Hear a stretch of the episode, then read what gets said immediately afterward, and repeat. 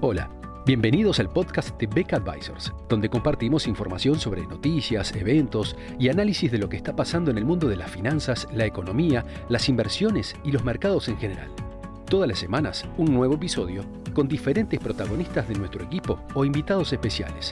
En Beck Advisors, nuestro objetivo es acercar a nuestros clientes las alternativas más convenientes para lograr sus objetivos financieros.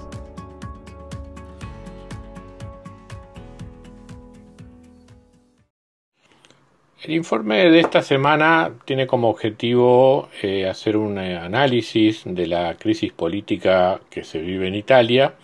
y de la figura de quien fuera hasta octubre de 2019 presidente del Banco Central Europeo, Mario Draghi,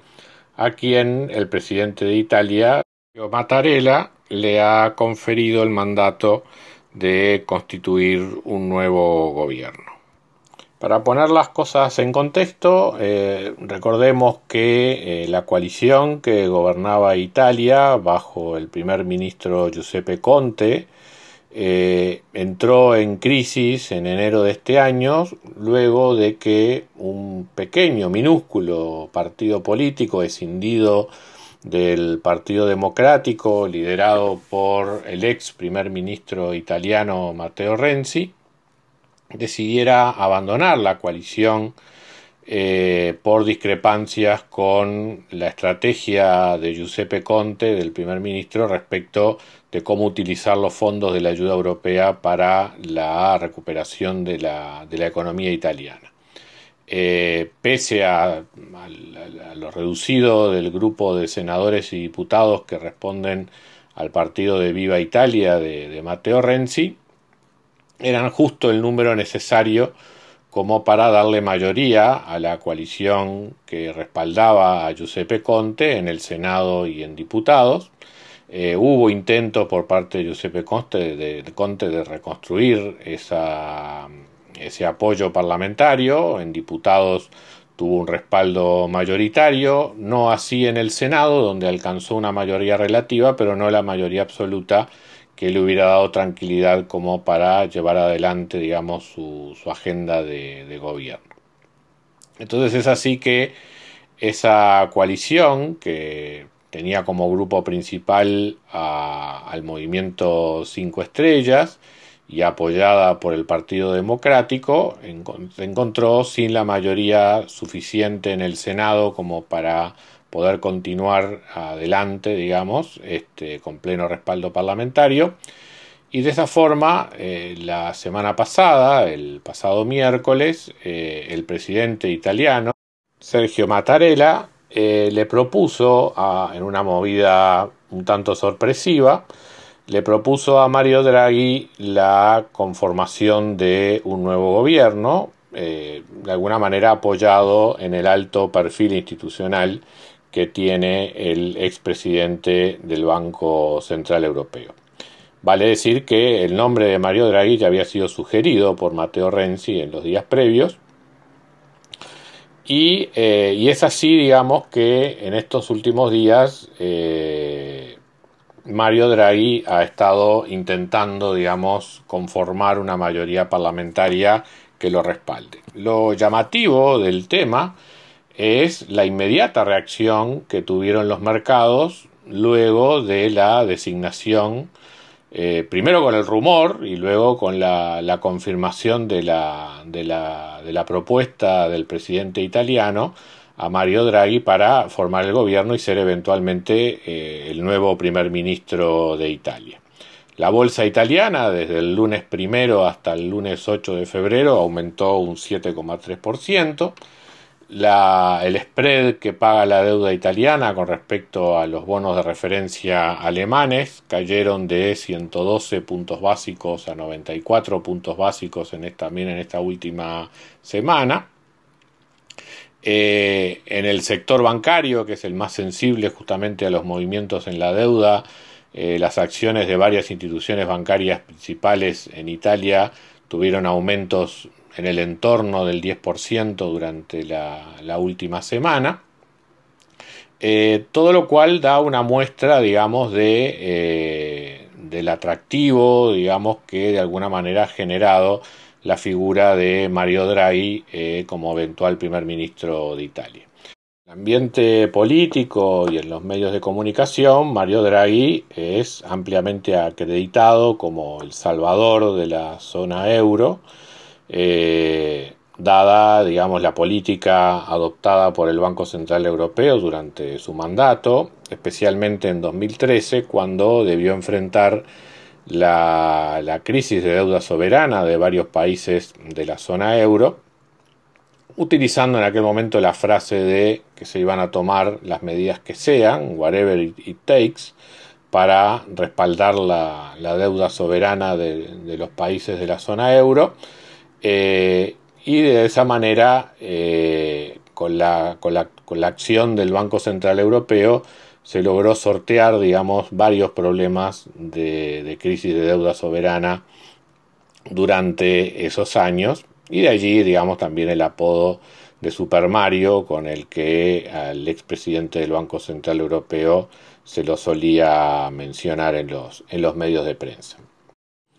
La posibilidad de que Super Mario reaparezca eh, en el plano político, ahora como eventual salvador de una Italia castigada por el coronavirus, generó no solo el entusiasmo que ya hemos visto en, los mercados financieros, sino también una expectativa en el ambiente político. Eh, más allá del apoyo que ya le han manifestado el Partido Democrático y el grupo de Viva Italia,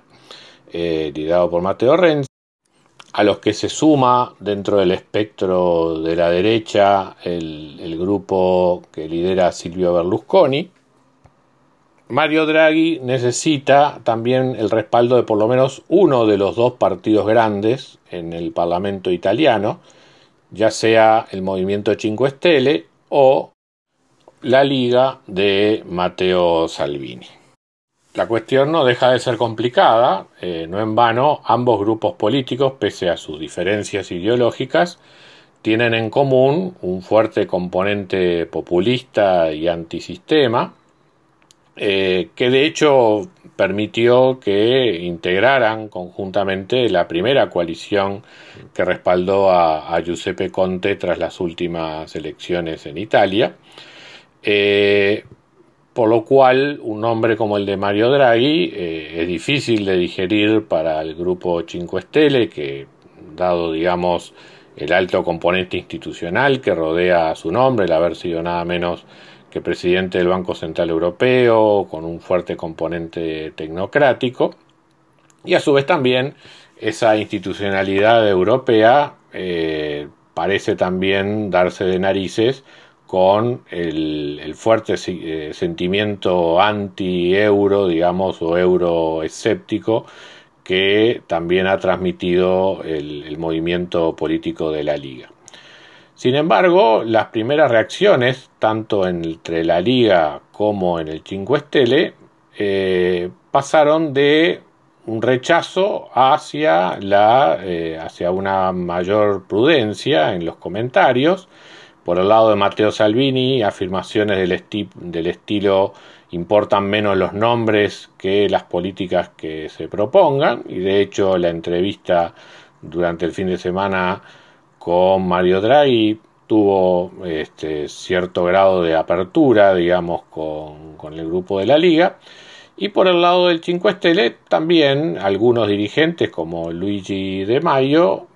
han hecho un llamado a la madurez en el movimiento como para estar a la altura de la situación que está enfrentando Italia y poder conformar un movimiento de, unidad. Eh, por el momento no se tiene una respuesta definitiva por parte de la liga y por el lado del movimiento 5 Estrellas se ha hecho una convocatoria a una encuesta online con los seguidores del movimiento que se va a realizar entre mañana y el jueves, de la cual resultaría, digamos, cuál va a ser la posición finalmente de, del 5 Estele con respecto al apoyo a un gobierno de, liderado por Mario Draghi. Eh, ciertamente son horas de incertidumbre en Italia, eh, si fracasa la, posibilidad de que Mario Draghi conforme un gobierno, posiblemente ya queden pocas alternativas para el presidente Mattarella más que hacer un, llamado anticipado a elecciones, el cual tendría que celebrarse eh, en medio de una situación de pandemia, pero además se estaría demorando por parte de Italia la presentación de un programa que respalde la solicitud de una ayuda económica del orden de los 200 mil millones de euros eh, provenientes de la Unión Europea, con el cual que son cruciales, digamos, para la reconstrucción de la economía italiana eh, castigada por el COVID-19. Más allá de cómo termine, digamos, esta, este, esta situación política, de todas maneras, esta, esta situación ha permitido aquilatar el prestigio, la reputación y el carisma de eh, la figura de, Mario Draghi, que ha sido capaz eh, simultáneamente de generar eh, la atención de todo, el abanico político italiano y, e incluso también el beneplácito de los mercados, una combinación bastante rara en los políticos hoy en día. Muchas gracias a todos por escuchar otro episodio del podcast de Beck Advisors. Te invitamos a compartir este podcast con tus amigos, colegas, dejarnos tus comentarios o reviews y seguirnos en nuestras redes sociales Instagram, Twitter, LinkedIn y también nuestro canal de YouTube. Visítanos en nuestro sitio web beckadvisors.com para leer nuestros informes, reportes y conocer más sobre nosotros. Hasta una próxima entrega y muchas gracias.